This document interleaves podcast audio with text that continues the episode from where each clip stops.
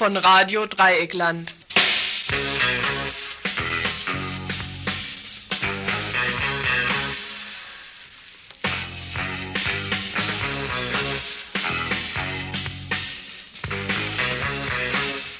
Ihr hört das Tagesinfo vom 5. August 1991. Ein ganz normaler Abend im Szenelokal zur Roten Stube. Michael Telschhagen, 26 Jahre alt, Angestellter beim Senate für Inneres, Abteilung Verfassungsschutz, betritt die Szenekneipe. Wie immer ist es voll. Viele bekannte Gesichter sind zu sehen. Er setzt sich und freut sich auf die wöchentliche Lektüre des autonomen Vereinsblättchens Interim. Leider kann er sich nicht so recht konzentrieren, wird er doch Zeuge des folgenden Gesprächs vom Nachbartisch.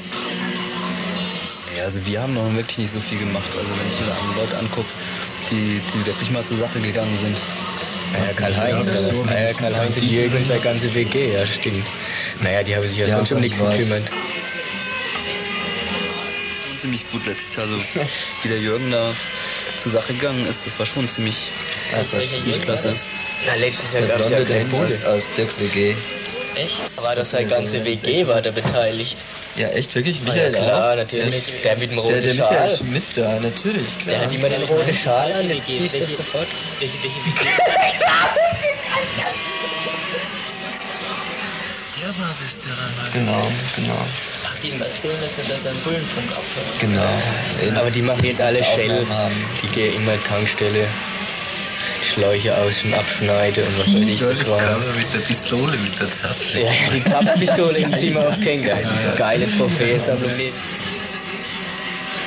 Heinz und, und Jutta, die habe Gruppe, die, die bereite viel vor. Die habe letztes Jahr auch ziemlich viel gemacht. Und bei Schultheiß, bei Raps, waren die auch vorne dabei. Die habe die Gitter weggezogen, habe die SEK angegriffen.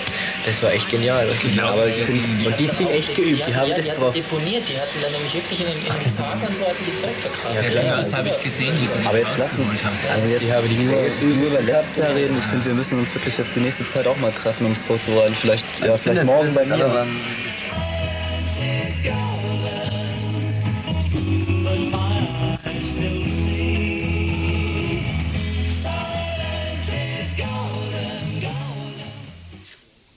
Ja, einen schönen guten Abend. Silence is golden, but their eyes can see. Wessen Augen gemeint sind, werden wir später erfahren, wenn auch Schweigen hier von Vorteil gewesen wäre in dieser gestellten Szene. Szene versteht sich hier zweideutig. So schweigen wir hier und jetzt dennoch nicht, wenngleich ein sogenanntes ordentliches Montagesinfo erst wieder ab 2. September zu hören sein wird, also in vier Wochen. Willkommen im Dreieckland zum Montagesinfo vom 5. August 91. Redaktion Louis Hinz. Heute mit einer vom ehemaligen Berliner Radio 100 übernommenen Sendung zum bereits angedeuteten Thema Aussageverweigerung. Nicht Thema heute sind die Skins, die sich offensichtlich wieder in der Stadt zurzeit bewegen und den ein oder anderen Menschen aus einem anderen Spektrum angreifen. Nach dem Hauptbeitrag gibt's noch einen Buchtipp zum Thema Widerstand gegen Repression und 129a, den bekannten Paragraphen. Verandungs Veranstaltungshinweise am Ende der Sendung gibt es keine, weil es keine gibt. Doch zuvor gibt es noch ein paar kürzere Informationen.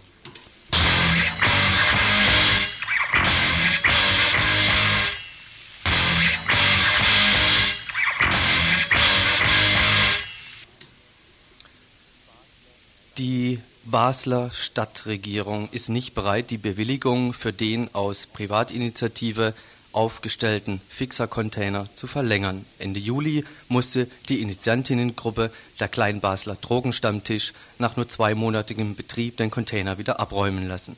Der Entscheid der Regierung ist damit auch ein schlechtes Omen für das ebenfalls von Privaten betriebene Fixerstübli über dessen Schließung der Regierungsrat Mitte August entscheiden will.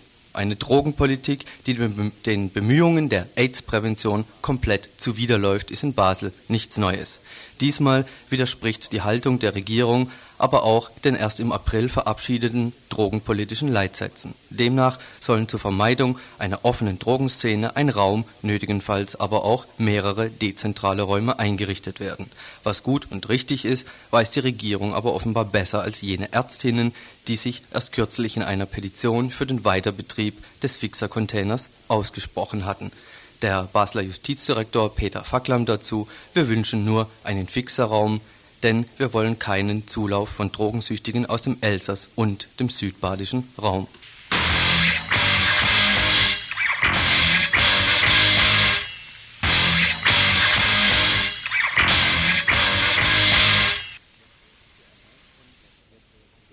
Und jetzt zu einer Presseerklärung, die sich im weitesten Sinne mit dem Hauptthema heute beschäftigt. Heute hat Radio Dreigland eine Presseerklärung erhalten, die ich im Folgenden erstmal kurz vorlesen will. Hamburg, den 2.8.91.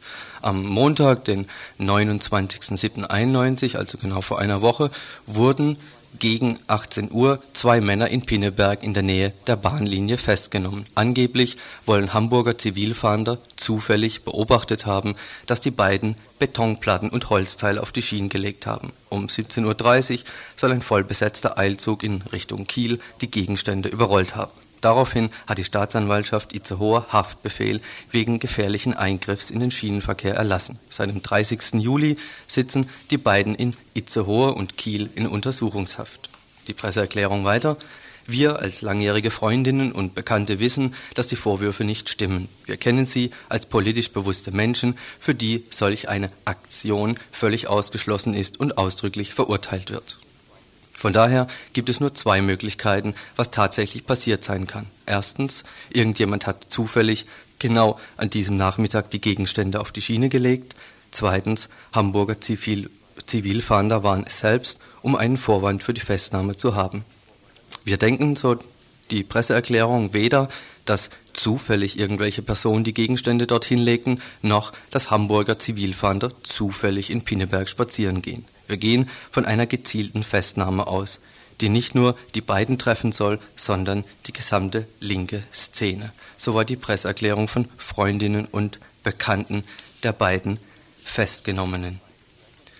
Die übliche Presse hat offensichtlich die Angaben der Staatsanwaltschaft ungeschliffen übernommen. Die Pinneberger Zeitung schreibt dazu, die Beamten hatten die Täterangaben die Täter nach Angaben der Itzehoer Staatsanwaltschaft zu, zufolge zufällig beobachtet.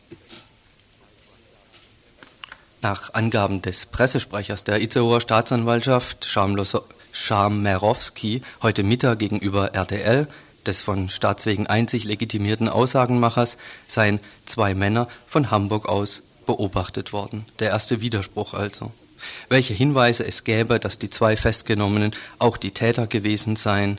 Darauf sagte der Pressesprecher, wir wissen es, die waren es. Die Zivilfahnder hätten diese mit einem Fernrohr aus unbekannter Entfernung beobachtet und dann festgenommen. Mysteriös ist das Ganze ohne Zweifel. Die Verschwiegenheit der Staatsanwaltschaft, der ermittelnde Staatsanwalt übrigens war nicht bereit, sich selbst dazu zu äußern, dies trägt zur Mysteriö Mysteriosität bei. Es gibt bis dato keinen Grund auszuschließen, dass die Zivilfahnder selbst die Teile auf die Schienen gelegt haben, allerdings auch genauso wenig Belege wie bei den beiden Festgenommenen. Eine Gefährdung der Passagiere, wie die Sensationspresse vermeldet, klingt unglaubwürdig, schreibt sie, wie die Staatsanwaltschaft, dazu noch im gleichen Atemzug von Hafenstraßenspektrum, ein weiterer Versuch, diese zu denunzieren? Die Verhafteten jedenfalls begreifen sich als politisch arbeitend der linken Szene zugehörig. Es gibt keinen Grund, einen solchen recht schwachsinnigen Anschlag bzw. dumme Jungenstreich, Zitat eine Pinneburger Presse, diesen beiden zuzuordnen. Das Info greift die Sache bei Bedarf auf und dieser wird bestehen. Eines jedenfalls, eines haben die beiden Festgenommenen richtig gemacht. Sie haben bislang ihre Lippen verschlossen gehalten. Aussageverweigerung, auch heute Hauptthema im Montagesinfo. Ohne Aussage funktioniert eine etwa gewollte Denunziation eben viel schwerer.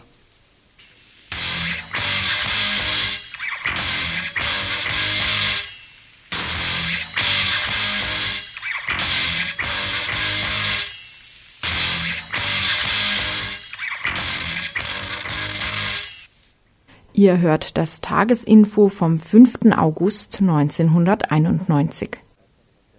Wer schon mal mit der Polizei oder der Staatsanwaltschaft zu tun hatte, weiß, nichts macht sie glücklicher als schnelle Geständnisse oder Aussagen zur vorgeworfenen Tat. Ob auf die grobe oder auf die nette Art, sie haben viele Tricks und Verhörmethoden auf Lager, um an gewünschte Informationen zu kommen. Ein unbedachtes Wort zur falschen Zeit und schon sitzt Mensch in der Klemme oder gar im Knast. Und das kann allen passieren, als Verhaftete, als Angeklagte oder als Zeugin oder Zeuge. Wie Mensch in diesen Situationen einen kühlen Kopf, ein heißes Herz und vor allem verschlossene Lippen bewahren kann, das hört ihr heute von Betroffenen und von anderen Berufenen.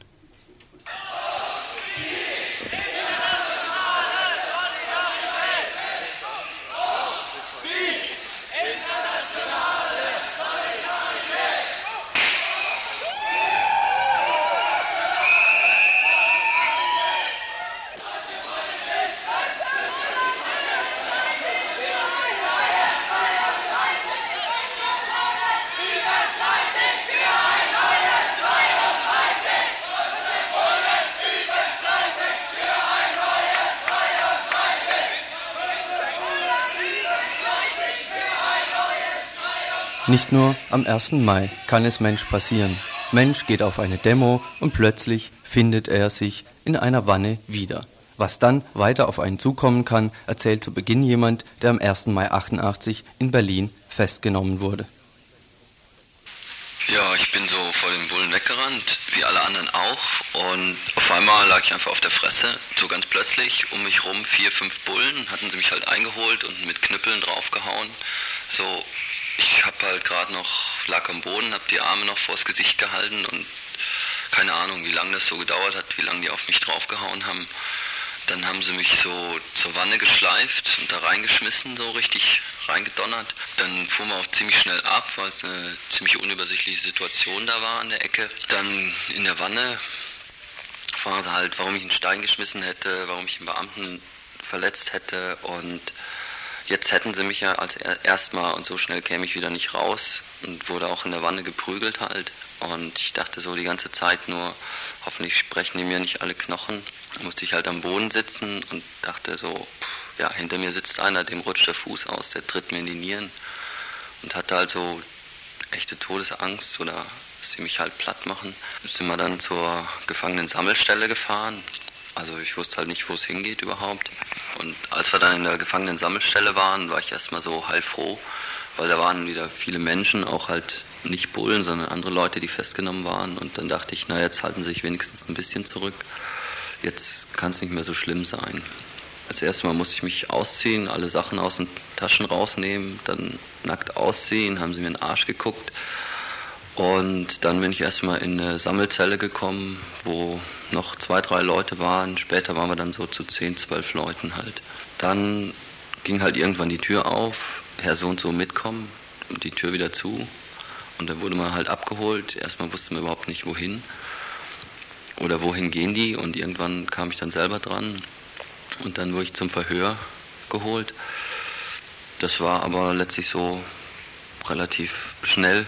Die haben mich nur gefragt, ob ich irgendwas zu den Vorwürfen sagen wollte. Habe ich gesagt, nee ja, dann unterschreiben Sie hier. Also ich habe da auch unterschrieben, aber das braucht man zum Beispiel nicht, habe ich erst hinterher erfahren. Das war ein Kripo-Bulle, nehme ich an. Irgendwann wurde man nochmal abgeholt zur erkennungsdienstlichen Behandlung, halt mit Foto und Fingerabdrücke. Dann wurden wir wieder zurückgebracht und irgendwann so am nächsten Tag dann kamen halt Anwälte überhaupt erst. Erst wussten wir überhaupt nicht, wo, wie die herkommen. Das war halt über Bekannte von Leuten, die halt gemeldet haben, dass sie festgenommen wurden oder vermutlich festgenommen jetzt in der Gefangenen-Sammelstelle sitzen. Da wurden dann halt Anwälte hingeschickt und weil telefonieren durften wir nicht. Du hast zwar das Recht dazu, aber jeder, der telefonieren wollte, nee, keine Zeit. Und als dann Anwälte da waren, haben wir halt die Adressen, Namen die Namen und Geburtsdatum ausgetauscht und praktisch so uns untereinander, wer einen Anwalt hatte, hat den anderen auch einen vermittelt gerade in den Gemeinschaftszellen, wo viele Leute zusammensitzen und natürlich auch unter einem gewissen Druck stecken, äh, dass da auch unheimlich viel miteinander gequatscht wird. Was würdest du denn empfehlen da in dieser, in dieser Situation? es hat ziemlich gut geklappt. So die meisten Leute haben halt gesagt, weswegen sie, was sie angeblich gemacht haben sollten, aber auch wirklich so formuliert. So denke ich, kann man es auch sagen, was einem vorgeworfen wird. Das wird einem halt vorgeworfen. Aber ob man nur irgendwas gemacht hat oder so, hat eigentlich bis auf einen hat keiner was dazu gesagt, sondern nur die und die Vorwürfe. Deswegen bin ich festgenommen. Ich denke, dass auch, man weiß nicht, ob irgendwelche Spitzel dabei sind oder ob die Bullen hören können, was in den Zellen äh, gesprochen wird. Insofern denke ich, kann man es eigentlich nur so machen.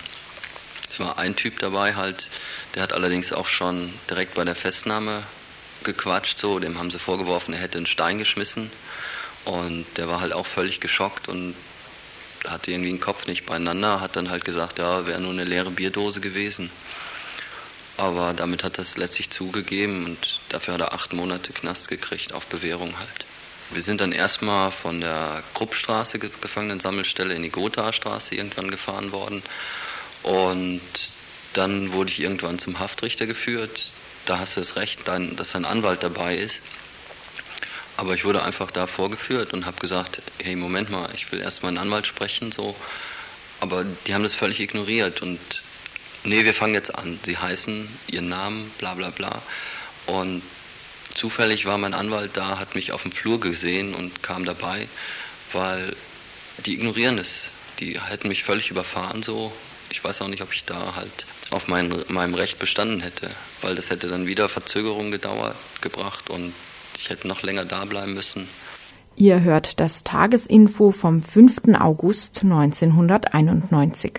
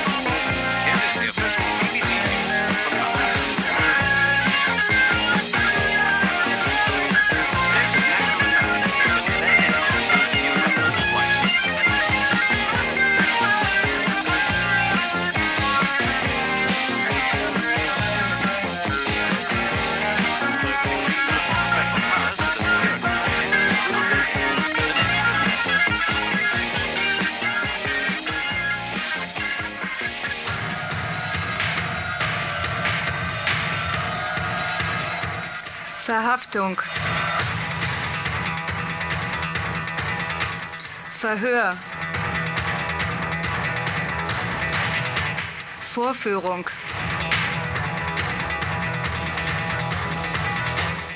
Wir befragten dazu einen Berliner Rechtsanwalt, was er in diesen Situationen rät. Nach einer Festnahme wird ja als erstes eine Vernehmung durch die Polizei durchgeführt, teilweise auch durch die Staatsanwaltschaft. Äh, Im Allgemeinen und wirklich in einer übergroßen Anzahl aller Fälle ist eine Aussage in dem Fall nicht sinnvoll. Jemand, der festgenommen wird, kann in den selten, seltensten Fällen wirklich äh, absehen, was ihm tatsächlich jetzt vorgeworfen werden wird, was gegen ihn ausgesagt wird, was es an für Sachen gibt. Jeder, der, dem was vorgeworfen wird, egal ob Straftat oder Ordnungswidrigkeit, hat das Recht, die Aussage zu verweigern. Wenn er was sagen will, wenn tatsächlich aufgrund seiner Äußerung es die Möglichkeit gibt, ein Verfahren zu verhindern, kann es immer noch später stattfinden. Und äh, insbesondere dann, wenn es da um eine ernsthafte Angelegenheit geht, was die meisten Leute auch nicht unbedingt zu Anfang einschätzen können, äh, kann ein Anwalt abklären, was für Beweismittel bisher überhaupt die Polizei hat, äh, was für Zeugen es gibt und ob es dann sinnvoll ist, was auszusagen. Aber im Allgemeinen ist es nicht sinnvoll, äh, nach einer Festnahme Aussagen zu machen. Oft wird in solchen Situationen von der Polizei der Eindruck erweckt, dass durch diese Aussage, sei es ein Geständnis oder sei es auch nur die Aufklärung einzelner Fragen, die Chance bestehen würde, dass jetzt die Person entlassen wird. Das ist äh, in den allermeisten Fällen Unsinn. Wenn die Polizei genug Aussagen, Zeugen, Fotos oder Material hat, um jemand dem Haftrichter vorzuführen oder um gegen eine Person Ermittlungsverfahren durchzuführen, dann wird dieses Material auch nicht dadurch weniger, dass man was erzählt. Wenn sie das nicht hat und tatsächlich noch Informationen braucht, ist es der, die Person, die da drin sitzt, äh, die allerletzte, die Interesse hat, diese Informationen zu geben. Und wenn man tatsächlich dann noch was einführen kann in so ein Verfahren, Zeugen oder andere Sachen, kann man das immer noch später machen.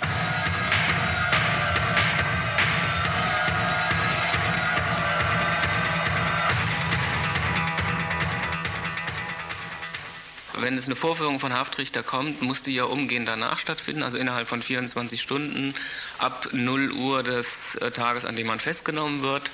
Bis zu dieser Situation kann es sein, dass wenn ein Anwalt eingeschaltet wird, er sogar schon Einblick in die Akten hatte, dass er eventuell sogar schon einen Zeugen hat, ist denkbar. In den meisten Fällen ist es nicht so. Der Anwalt wird zwar wissen, was vorgeworfen wird und er wird ungefähr eine Vorstellung haben, was die Staatsanwaltschaft will. Mehr Material kriegt er in den meisten Fällen gar nicht. Von daher empfiehlt sich in der Situation nicht zu sagen, was vor dem Haftrichter meistens sinnvoll ist. Da sollte man sich aber vorher auch äh, unterhalten mit einem Anwalt, ist Angaben darüber zu machen, dass man Arbeit hat, äh, Angaben über persönliche Verhältnisse, also Angaben, die bestätigen, dass man irgendwo fest wohnt, dass man nicht einfach abhaut, weil man dann eine Arbeit, einen Studienplatz, irgendwann einen Ausbildungsplatz verliert. Also nur Angaben zu den persönlichen Verhältnissen und das sind dann natürlich auch Angaben, die man eventuell belegen kann, einen Ausbildungsvertrag vorlegen, Arbeitsvertrag vorlegen. Äh, es gibt die Möglichkeit zu belegen, dass man viele Verwandte hier hat oder also alle Gründe, die dafür sprechen, dass man sich nicht einfach irgendwohin absetzt. Das hat, äh, ist meistens der einzige Punkt, der sinnvoll vor dem Haftrichter erörtert werden kann.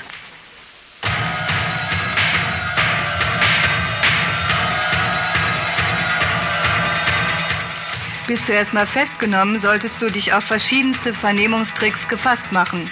Das Typischste ist der Versuch, äh, den Leuten einzureden, dass durch ihre Aussage die Entlassung bewirkt wird nach dem Motto, wir haben sowieso alles zusammen, du brauchst jetzt nur noch zu gestehen, dass du den geschmissen hast, den Stein, äh, dann kriegst du Haftverschonung und kommst zumindest erstmal raus. Das wird teilweise sogar so gemacht von der Staatsanwaltschaft in bestimmten Verfahren, dass sie versucht tatsächlich Zusagen macht über eine Entlassung, Haftverschonung und dann versucht so zu erreichen, dass jemand eine Aussage macht. Wenn es tatsächlich nur daran hängt, die Polizei kann überhaupt nichts zusagen. Der Polizeibeamte ist in einem Ermittlungsverfahren Hilfsbeamter der Staatsanwaltschaft. Er hat überhaupt keine Befugnisse zu entscheiden, ob jemand, wo es um die Frage geht, ob er von Haftrichter kommt oder nicht, entlassen wird, sondern er handelt im Auftrag und auf Weisung der Staatsanwaltschaft. Diese Zusagen, die da gemacht werden, Erklärungen, die oft gemacht werden, du fährst hier jetzt für so und so lange ein, die oft auf dem Revier gemacht werden, dich behalten wir erstmal eine Woche hier, sind in den meisten Fällen Unsinn. Äh, was oft auch gemacht wird, es wird entweder mit Teilaussagen gearbeitet oder der Eindruck erweckt, als hätten alle anderen alles erzählt. Oft hat dann auch jemand was erzählt, aber das, was jetzt der konkrete Vernehmungsbeamte jemand vorhält, was an Material da ist, muss weder tatsächlich da sein, noch muss es alles sein. Selbst wenn er was vorlegt, kann das bedeuten, dass äh, es noch ganz andere Sachen gibt und in diesem Zusammenhang äh, das Material völlig anders wirkt als das, was jetzt der Mensch da vor sich sieht, der da vernommen wird und sich denkt, oh, das und das liegt da schon, jetzt kann ich auch gleich loslegen. Äh, was es dann noch als weiteres gibt, was bevorzugt bei Jugendlichen angewandt wird, der Eindruck, äh, Vernehmung, Protokoll, du willst keine Aussage machen, ich möchte mich nicht äußern, wird unterschrieben, wird zurückgeführt, auf dem Gang wird gesagt, na ja, dann wirst du ja jetzt eh gleich entlassen. In dem Augenblick, äh, wo ich festgenommen werde und erfahre, dass ich entlassen werde, bin ich sehr erleichtert. ich habe das Bedürfnis, mit jemandem zu reden. Es ist mir eigentlich relativ egal, mit wem, weil ein Druck von mir weggeht. Ich quatsche dann eben mit dem, der mich irgendwo hin verdenke mir und gerade Jugendliche denken das oft, dieses Gespräch ist ein rein privates Gespräch, das ist Unsinn. In so einer Akte taucht dann teilweise auf, dieses Protokoll, was damit endet, unterschrieben, möchte mich nicht äußern und danach ein zweiseitiger Vermerk. Auf der Rückführung in die Zelle ähm, äußerte sich der Beschuldigte wie folgt. Und dann steht alles da drin. Die dritte äh, verbreitete Methode ist der Wechsel. Es gibt äh, einen Beamten, groß, äh, halb noch in Demo-Ausrüstung, der äh, reinkommt, er vermittelt den Leuten, die da sitzen, den Eindruck, jetzt gibt es gleich eine Prügelei. Kurz darauf kommt ein freundlicher Mensch rein, kommt eine zivil gekleidete Frau rein, wo eigentlich keiner so richtig weiß, die anderen Personen, was haben die jetzt genau für eine Funktion. Sehr freundlich, sehr zugänglich, schickt den raus und ja immer mit der Ruhe, gibt eine Zigarette, schafft eine freundliche Atmosphäre, als wäre sie eine Person oder er eine Person des Vertrauens. Als nächstes kann wieder dieser Wechsel zwischen äh, Personen, die vertraut sind, zwischen Personen, die man nicht einschätzen kann, soll bei den Leuten den Eindruck entwickeln, es gibt da tatsächlich Leute, mit denen ich reden kann. Es sind alles Beamte, ganz egal. Sie alle haben die Aufgabe, ein Ermittlungsverfahren durchzuführen, haben die Aufgabe, wenn sie Erkenntnisse gewinnen, die festzuhalten. Eine Vertrauensperson äh, für jemanden, der festgenommen wurde, arbeitet nicht bei der Polizei.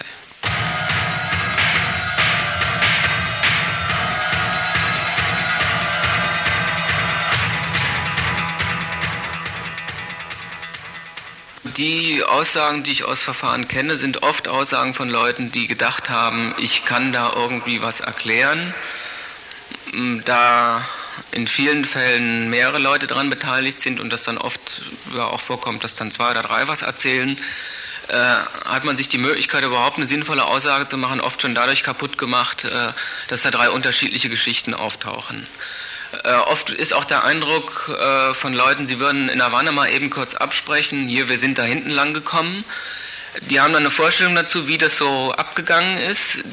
Also Bauen sagen natürlich nachher mehr als nur diesen Satz, wir sind von da hinten gekommen. Und es ist dann relativ einfach, diese äh, Geschichte, die sich drei Leute da überlegt haben, völlig auseinanderzunehmen. Es sind drei verschiedene Aussagen hinterher. Äh, diese Leute können sich das dann auch schenken, in der Verhandlung oft eine Aussage zu machen, weil ihnen eh niemand mehr glaubt ein Geständnis abzulegen, um da besser rauszukommen. Wenn es wirklich an der Kippe ist, ob jemand äh, in den Knast kommt oder nicht, also ihm ein schwererer Vorwurf gemacht wird, tatsächlich Sachen da sind, äh, dann ist es, selbst wenn es wirklich an der Kippe ist, oft wirklich sinnvoller, diese zwei Wochen. Also es ist so, dass nach der Vorführung von Haftrichter jeder die Möglichkeit hat, Haftprüfung zu beantragen. Die findet im Zeitraum von circa zwei Wochen statt. Äh, wenn es wirklich so ist, dass man sich sagt, hier ist nichts mehr zu löten, wir legen ein Geständnis ab, in der Hoffnung, dafür billiger davon zu kommen und sichere Bewährung zu kriegen, und solche Absprachen gibt es ja zum Teil, das ist zum Teil möglich, dann ist es aber sinnvoller, in so einer Situation sowas nicht ganz zu Anfang, wo man es noch gar nicht richtig überblicken kann, zu machen, sondern dann, wenn man wirklich weiß, was da los ist. Denn sonst ist es uns mehrfach passiert, dass über dieses Geständnis eben alles das bestätigt wurde, ja, was sie überhaupt erst noch beweisen mussten. Und die Aussagen hätten eben nicht gereicht.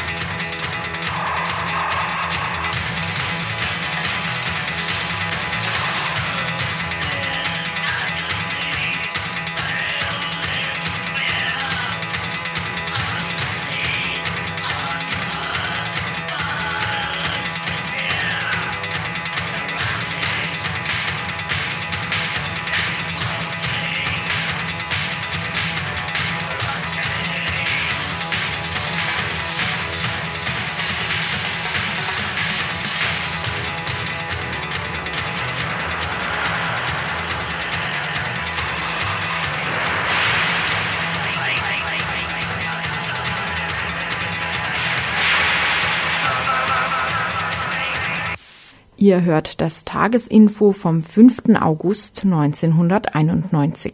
Mit der Festnahme verbindet sich ganz schnell das Gefühl des Ausgeliefertseins. Das Gefühl, sie können alles mit dir machen und du kannst nichts dagegen tun.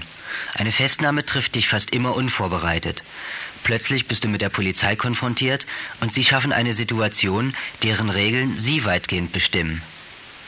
Die Methoden der Bullen sind sehr unterschiedlich. Du kannst eventuell geschlagen werden. Versuche in diesem Fall empfindliche Körperteile wie Nieren oder Kopf mit deinen Armen zu schützen und schreie laut, um andere auf die Misshandlung aufmerksam zu machen. Oder aber sie sind freundlich zu dir, sie quatschen dich in der Wanne an. Erzähl doch mal, was los war, ist ja kein Verhör hier.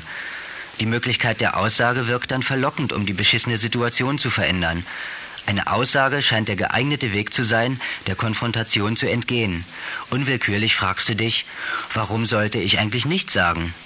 Dagegen hilft dann nur das Bewusstsein, dass eine Aussage vor der Polizei oder vor dem Haftrichter nichts an deiner Situation ändern wird.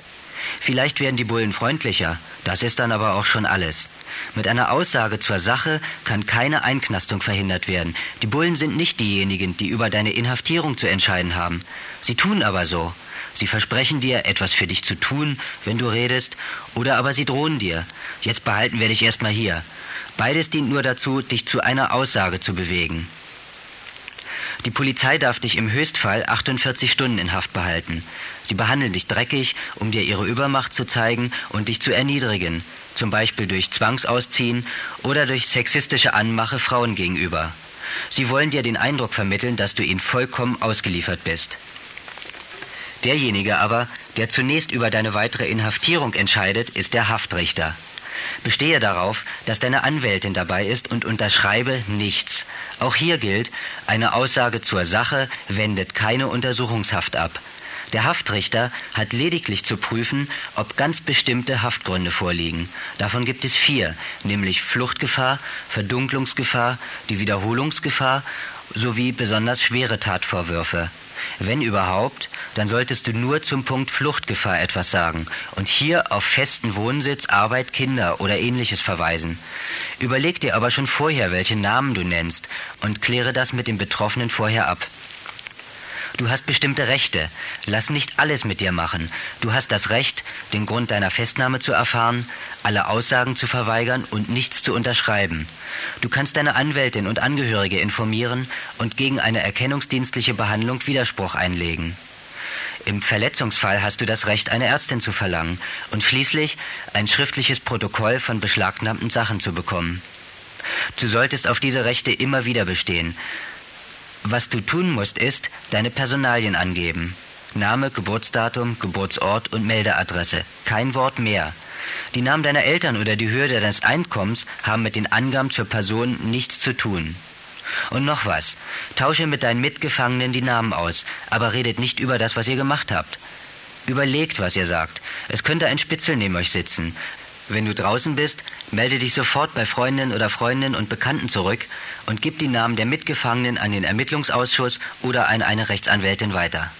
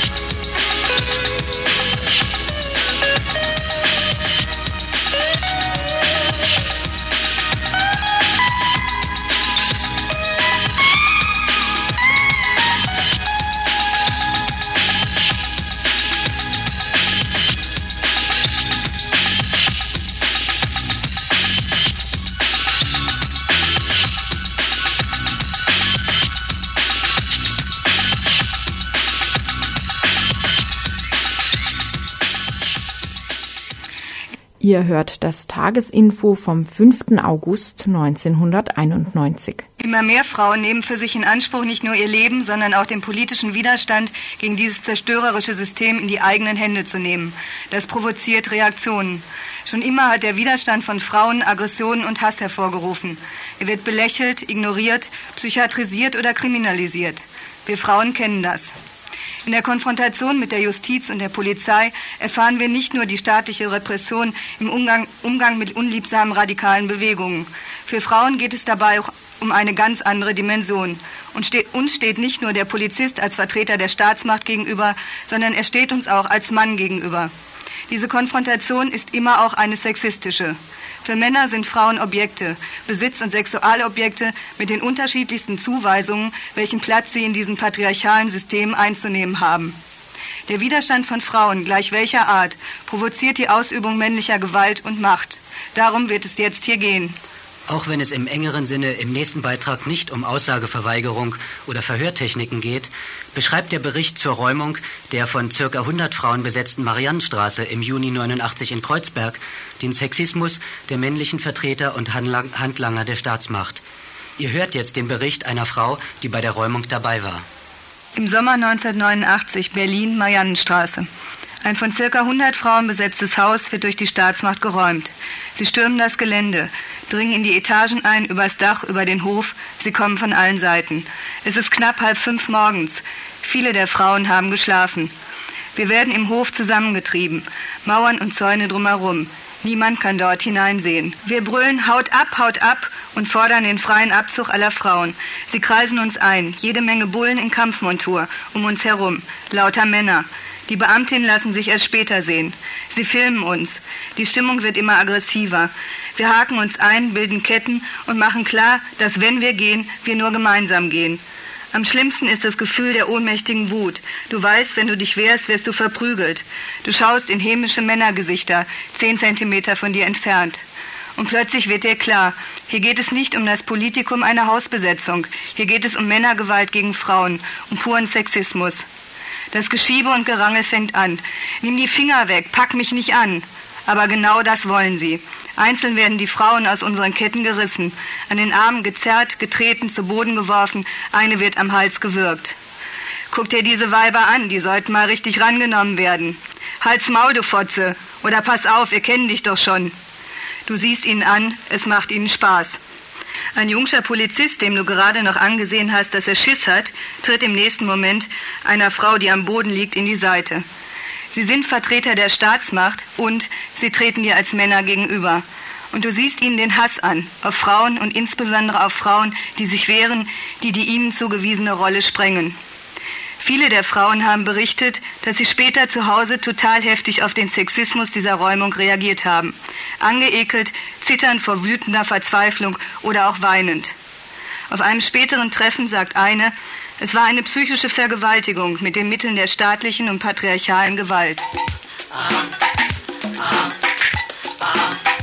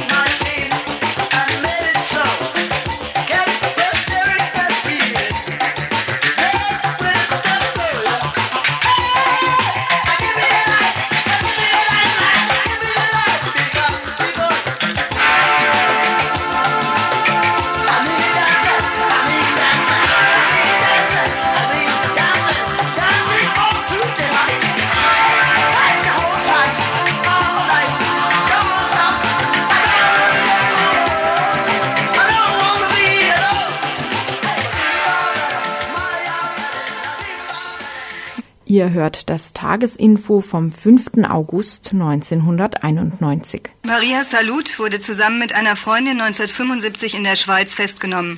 Vorgeworfen wurde ihr der Transport von Sprengstoff. Sie wurde zu einer Bewährungsstrafe verurteilt und später aus der Schweiz ausgewiesen. Maria Salut beschreibt das Verhalten der Beamten ihr gegenüber folgendermaßen.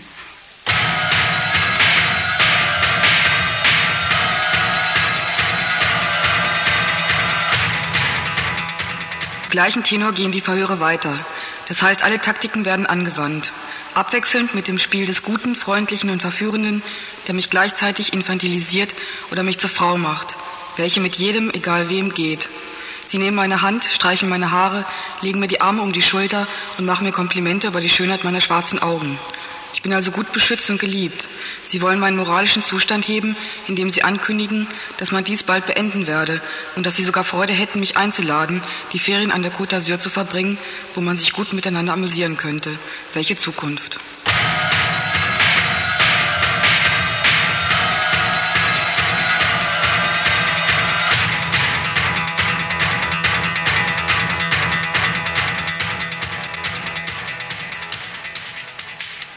Für Frauen, die Kinder haben, ist die Möglichkeit einer Festnahme oder Einknastung bestimmt folgenschwerer und bedrohlicher. Die Sorge um das Kind steht im Vordergrund und die Sehnsucht, das Kind sehen zu wollen, macht empfindsam und verletzlich. Frauen, die Mütter sind, werden durch die Justiz unter Druck gesetzt. Der Wunsch, zu dem Kind zu wollen, soll sich schwach machen und zu Aussagen verleiten.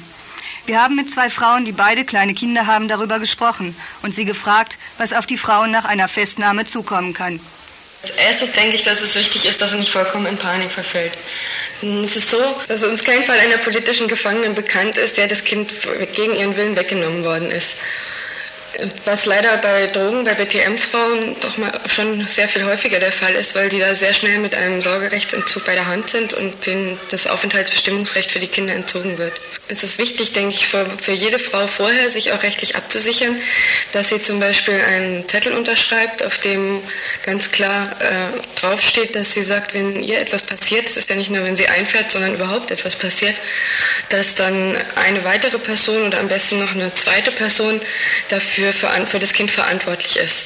Und es ist auch gut, also noch besser abgesichert, wenn sie das beim Notar hinterlegt. Es gibt Erfahrungen, dass die Behörden sich also eigentlich in allen Fällen, soweit uns bekannt ist, daran halten. In Bayern oder in anderen Bundesländern gibt es da leider Erfahrungen, die schon, also einfach andere Erfahrungen. Ganz sicher ist es so, dass die rechtliche Situation so ist, dass das Kind zuerst zu den nächsten Angehörigen kommt. Das heißt also meistens zu den Eltern oder Geschwistern der Frau. Und ähm, wenn die Frauen also ganz sicher gehen wollen, ist es am besten mit den Eltern vorab zu klären, ähm, dass die also praktisch das Kind dann offiziell übernehmen und aber dafür sorgen, dass das Kind dann in den sozialen Zusammenhängen bleibt, also bei den Bezugspersonen bleibt, wo es bisher gelebt, gelebt hat. Und ich denke, es ist wichtig noch dazu zu sagen, wenn sich eine Frau nicht gut mit ihren Eltern versteht, dass dieser Schrieb beim Notar, also in Berlin, auch wichtiger ist wie die Meinung der Eltern.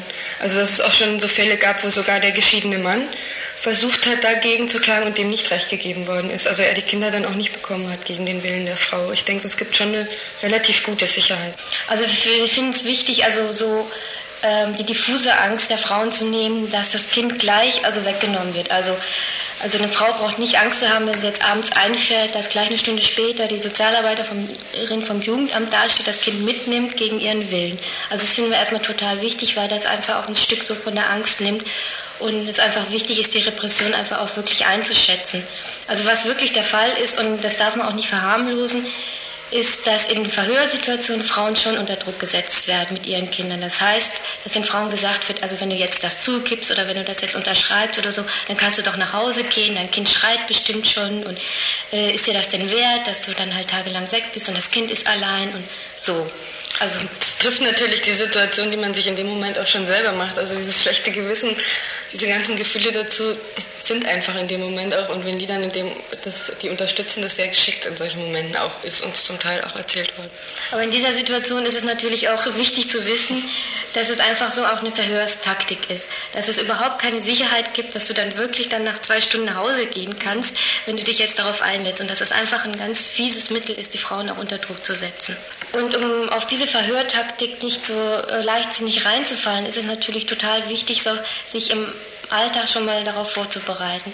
Das heißt, dass du für dein Kind halt auch andere Bezugspersonen hat, wo es sich wohlfühlt, ähm, wo es ohne großen emotionalen Bruch auch mal eine Zeit lang sein kann. Natürlich auch, wenn, wenn es dich vermisst, aber wo du einfach die Sicherheit hast, es gibt Leute, die sich wirklich auch verantwortungsvoll um das Kind kümmern. Und das geht natürlich nicht von heute auf morgen. Das heißt, du musst, also sobald du ein Kind hast, einfach schon so dein Leben so organisieren, dass du in einer Wohngemeinschaft wohnst, wo sich Leute auch verantwortlich mit drum kümmern. Also nicht nur so eine Babysitter-Situation haben zu dem Kind, sondern ein eigenständiges, verbindliches Verhältnis zu dem Kind aufbauen.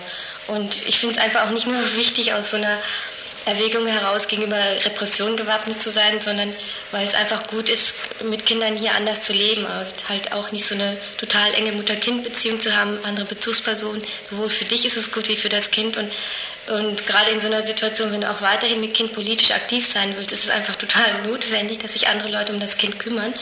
Und das hat natürlich auch zur Folge, dass du dann auch in so einer Situation, wenn du einfährst, zumindest die Sicherheit hast, dass das Kind nicht alleine dasteht und dass da Leute sind, die sich wirklich auch um das Kind kümmern. Und dabei, ja, dabei finde ich, wird total klar, dass es eben nicht nur die Verantwortung von der Frau ist, sondern dass es auch was ganz Gegenseitiges ist. Dass das einfach auch innerhalb der Szene oder innerhalb von deinen Freundinnen oder wo du dich auch vorher politisch bewegt hast, dass das dann nicht äh, die, die, gleichen Leistungsanforderungen an dich gestellt werden, die auch vorher an dich, also die einfach vorher innerhalb der Szene auch ganz stark herrschen.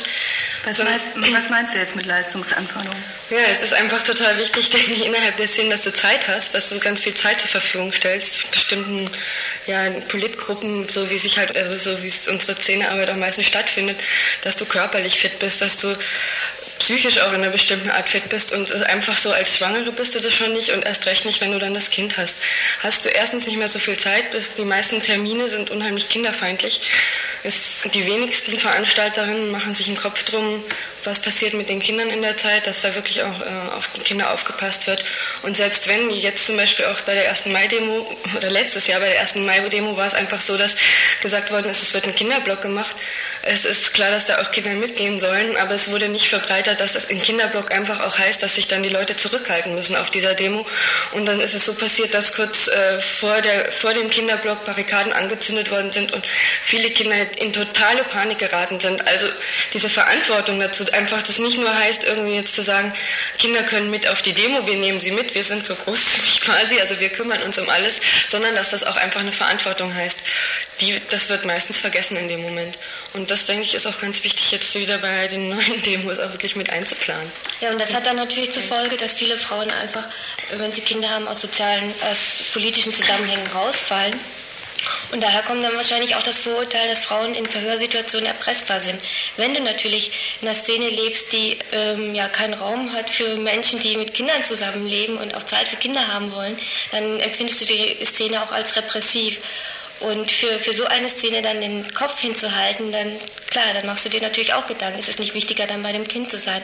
Aber wenn du in sozialen Zusammenhängen lebst, wo auch andere Leute oder mit denen du zusammenlebst, mit denen du politisch arbeitest, sich um das Kind kümmern, dann hast du da eine ganz andere Sicherheit und bist natürlich viel mehr gewappnet gegenüber solchen Verhörsituationen, weil du gerade die Leute nicht verraten willst. So, ne? Ihr hört das Tagesinfo vom 5. August 1991.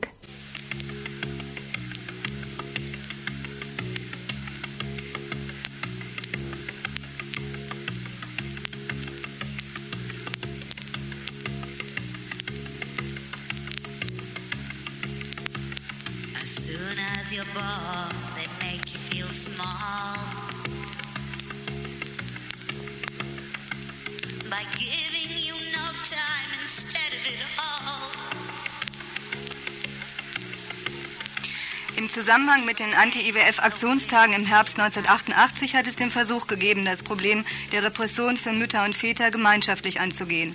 Es gab mehrere Treffen, in denen über die rechtliche Situation, Sorgerechtsfragen und eben auch über die Ängste und Gefühle in Bezug auf Festnahme und Knast geredet wurde. Sicherlich ist dies eine gute Möglichkeit, die Vereinzelung und die Ängste von Eltern kollektiv anzugehen. Denn es ist immer noch erschreckend, wie viele Frauen, die Kinder haben, in solchen Situationen völlig auf sich alleine gestellt sind und eben auch in der sogenannten Szene der Linken.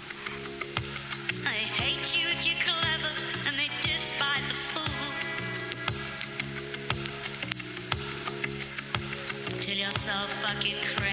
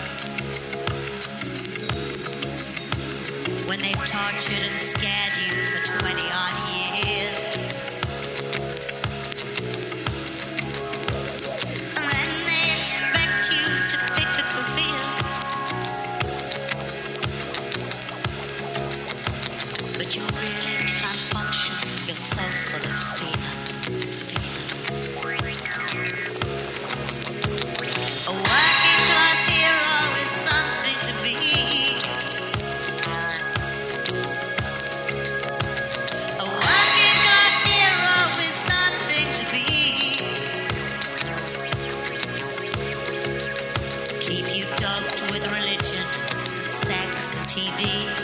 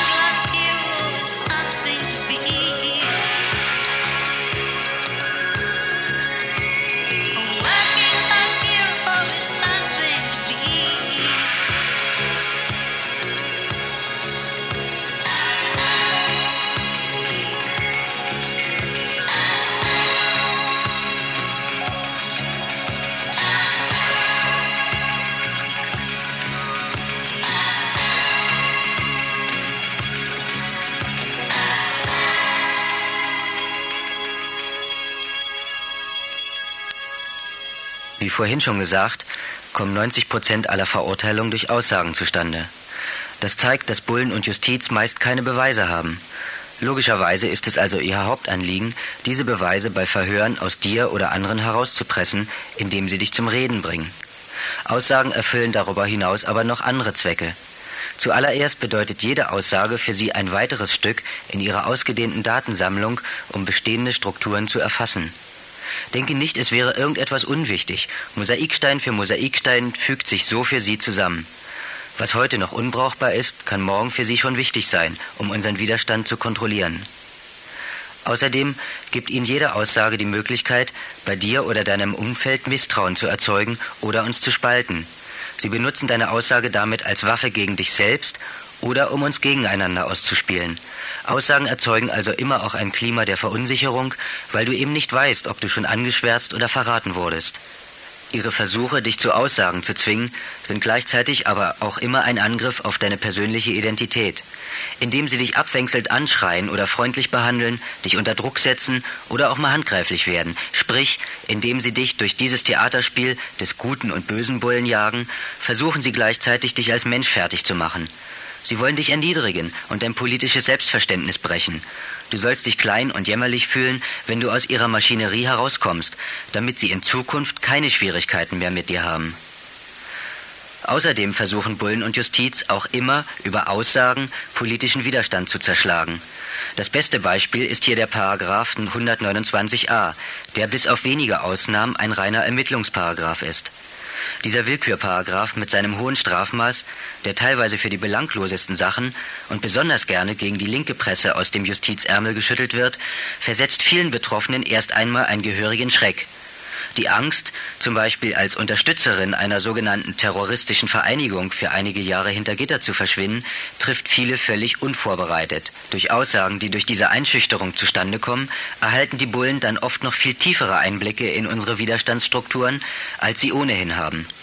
Auch ohne rechtskräftige Verurteilung kann es ihnen so gelingen, politischen Widerstand auf lange Zeit lahmzulegen.